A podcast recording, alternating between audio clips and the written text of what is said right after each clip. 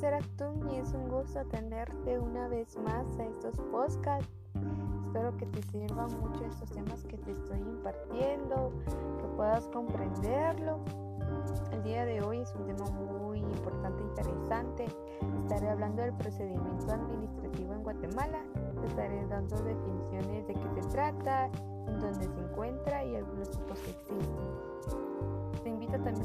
compartas estas informaciones con tus amigos, con tus familiares, con quien tú quieras, para que cada uno podamos ampliar nuestro conocimiento a lo que sucede en nuestra sociedad. Bien, primero te daré la definición del procedimiento administrativo en Guatemala. ¿Qué es está contenido en el Código Tributario? Decreto número 691 del Congreso de la República y sus reformas. Vigencia inició a partir del 2 de octubre de 1991.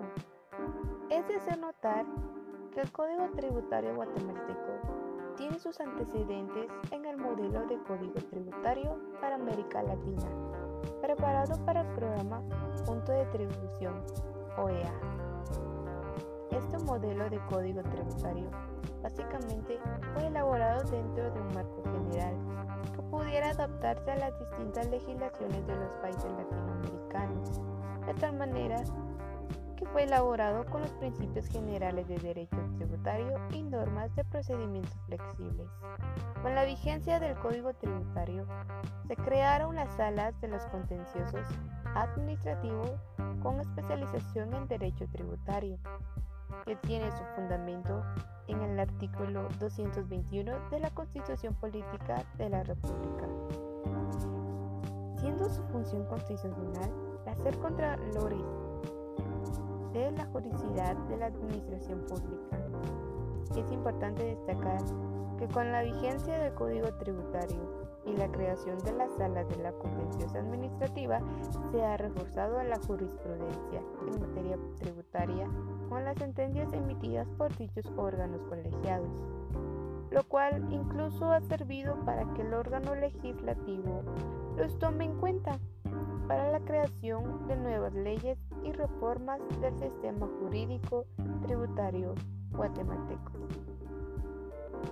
El procedimiento administrativo tributario tiene definido su naturaleza jurídica en el artículo 121 del Código Tributario, el cual establece que el proceso ante la administración tributaria es impulsado de oficio y que las resoluciones finales dictadas en este proceso son impugnables ante los tribunales competentes, con la finalidad de garantizar el principio del debido proceso de defensa del contribuyente, contenido en el artículo 12 de la Constitución Política.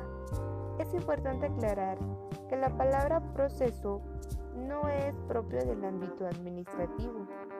Todo vez que un proceso es aquel que se desarrolla dentro del seno de un órgano jurisdiccional, donde existen las dos partes y el juez, claro en tanto que ante la administración tributaria, la relación es de línea directa entre el contribuyente y la línea directa entre el contribuyente y la administración tributaria. Existen otras diferencias y razonamientos que justifican el que por qué denominarse procedimiento, entre las cuales se puede mencionar la ausencia de una sentencia, todo vez que en el seno de la administración tributaria lo que se emite es una resolución de carácter administrativa. Por el lado de la sentencia, se da el efecto jurídico de cosa juzgada, situación que no ocurre con la resolución administrativa, la cual surte efectos jurídicos tributarios de cosa administrada. Adicionalmente, dentro de un proceso hay independencia de poderes, en tanto que en el procedimiento administrativo todas las actuaciones se desarrollan dentro del seno administrativo tributario. Dentro de los principios que inspiran el procedimiento administrativo tributario guatemalteco sobresalen los siguientes que te diré. Número 1 Derecho de defensa. Este principio se consagra a nivel constitucional en el artículo 12, al establecer que la defensa de la persona y sus derechos son inviolables. Se agrega que nadie podrá ser condenado ni privado de sus derechos sin haber sido citado, oído y vencido en proceso legal ante juez o tribunal competente y preestablecido. Número 2. Derecho de petición. Conforme el artículo 28 constitucional, todos los habitantes de la República de Guatemala tienen derecho a dirigir, individual o colectivamente, peticiones a la autoridad, quien está obligada a tramitarlas y deberá resolver conforme la ley.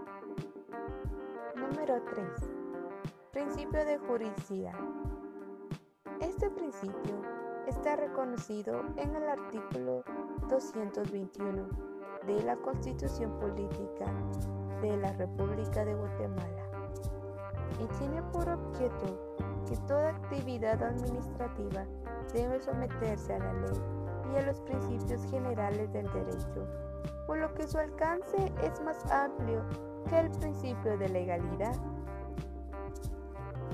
Número 4. Impulso de oficio. Este principio está normado en el artículo 121 del Código Tributario, que tiene como fundamento el hecho que el procedimiento tiene que ser agilizado sin requerimiento del contribuyente. Número 5. Procedimiento escrito. Conforme este procedimiento, perdón, conforme este principio, todo procedimiento administrativo debe ser por escrito, al tenor del artículo 122 del Código Tributario. Y por último, pero no menos importante, artículo 6. Gratuidad y de exención de impuestos. Conforme al artículo 124 del Código Tributario, todas las actuaciones ante la Administración Tributaria están exentas del impuesto de papel sellado y timbres fiscales. Bueno, amigos, espero que te haya informado un poco sobre el procedimiento administrativo en Guatemala, que de una u otra manera te pueda servir. Si no, al menos tienes el conocimiento de qué se trata y poder enseñar a otros no saben. Mi nombre es Esther Actum y es un gusto poder haberte tenido hoy. Espero que hayas entendido este tema. Nos vemos en una próxima. Adiós.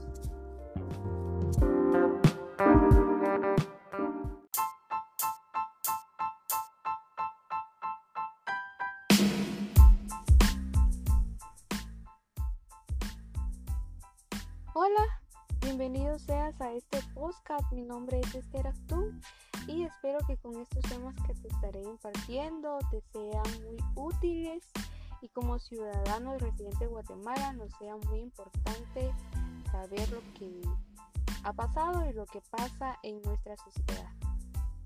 Bien, el día de hoy te estaré hablando sobre el derecho laboral en Guatemala durante la época revolucionaria. Estaré dando un poco de historia, te daré fechas, te daré etapas muy importantes a través de lo largo de los años y datos curiosos. Así que quédate escuchando este podcast.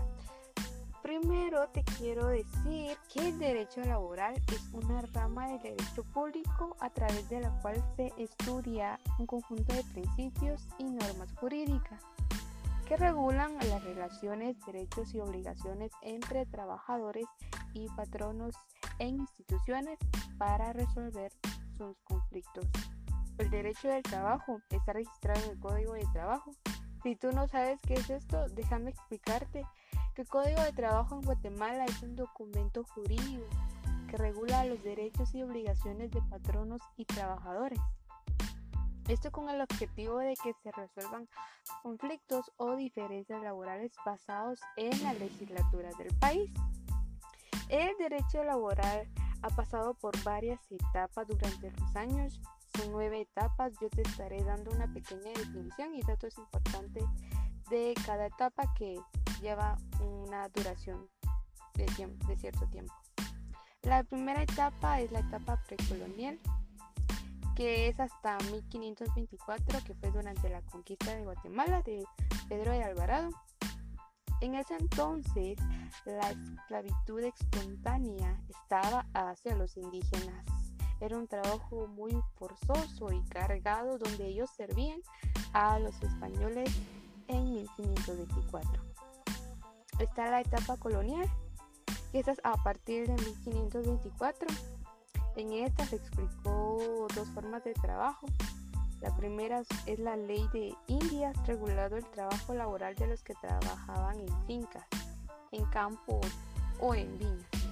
Está eh, la otra forma de trabajo que son los gremios, que estos controlaban las actividades de los hombres evitando las protestas del régimen colonial.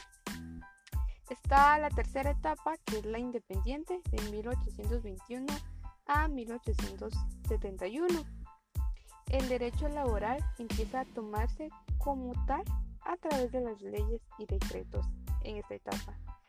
También inicia con la vigencia de las leyes indias de 1821 también está la Revolución Liberal de 1871, que emitió el Código de Trabajo donde muestra la igualdad del patrono y trabajador. Como puedes ver, esto va eh, revolucionando, dándose forma hasta lo que el día de hoy conocemos. Está la cuarta etapa, que es el Código Civil guatemalteco. En esta se establece el Código Civil, que está inspirado en la legislación española.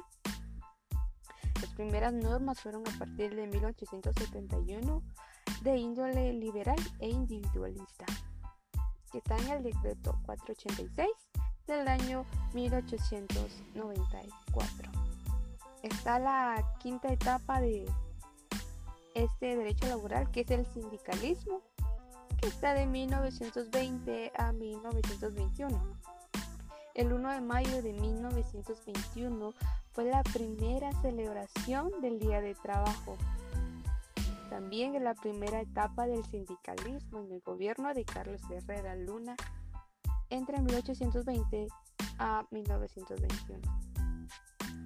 Podemos ver la sexta etapa que es la revolución de 1944, que también fue un inicio del derecho de trabajo en este, el 20 de octubre de 1944 se inició un cambio político y social. Este también llegaba a su fin los 108 días de régimen provisional de Federico Ponce Baides, que existía en ese entonces. Está la etapa 8, que es la ley provisional de sindicalización y el primer código de trabajo de 1847. Esta, la primera ley provisional.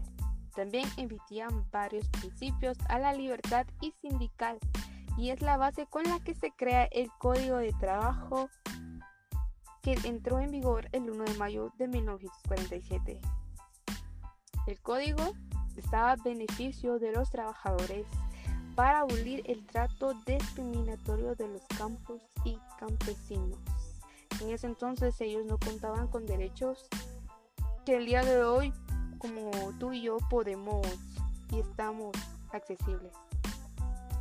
Está la otra que es la pérdida del Código de Trabajo de 1954. En este inicia Carlos Castillo Armar el 27 de junio de 1954 cuando comienza el la contrarrevolucionaria. También está las transformaciones sociales y económicas de la revolución también se abrogó la Constitución de 1945 y en su lugar se dicta la de 1956. Y por última etapa está la etapa que hoy conocemos, que es el nuevo y actual Código de Trabajo, que en 1961, el 18 de agosto, entró en vigor al decreto de 1441 del Congreso y reformado al decreto 1448 reformar al código anterior. Dicho esto y, y darte información sobre estas etapas que habían surgido, te quiero dar también y eh, tal vez reducirte un poco sobre la historia, entonces espero que puedas entender esta parte.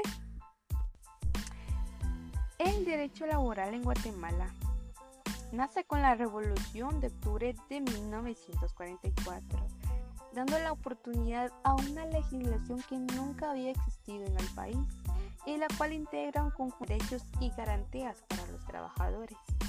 Esta legalidad ya se encuentra en algunos documentos como la Constitución Política de la República, también en el Decreto 6445 del Congreso y en la Ley Provisional de Sindicalización.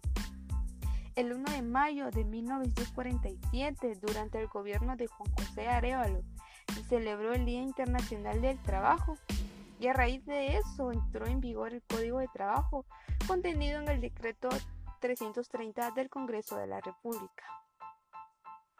Dicho esto, quiero darte unos datos curiosos sobre el derecho laboral para que estés enterado si estás en busca de un trabajo o quieres entrar en una empresa y quieres conocer estos temas, te, te aseguro que te serán muy útiles para estar interesados de todo. Bien, un dato curioso es que el intermediario laboral es toda persona que contrata en nombre propio en beneficio del patrono. Otro dato también es que no se puede limitar a una persona del derecho laboral, a excepción de una resolución basada en la ley. En esta puedes buscarlo en el artículo 6 del Código de Trabajo. Otro dato curioso es que los patronos no pueden emplear a menos del 90% de trabajadores y pagarles menos del 85% total de salarios que se pagan, a excepción de casos que también lo puedes encontrar en el artículo 13 del Código de Trabajo. Otro dato curioso es que no se puede infringir en ninguna de las disposiciones establecidas en dicha ley, a excepción de principios del derecho internacional y tratados. Lo puedes buscar también en el artículo 14 del Código de Trabajo. Bien, eso es todo por el día de hoy. Espero que hayas entendido el derecho laboral guatemalteco. Espero que te haya gustado. Mi nombre es Esther Actún y nos vemos en una próxima. Gracias por tu atención, gracias por tu tiempo. Nos vemos en una próxima.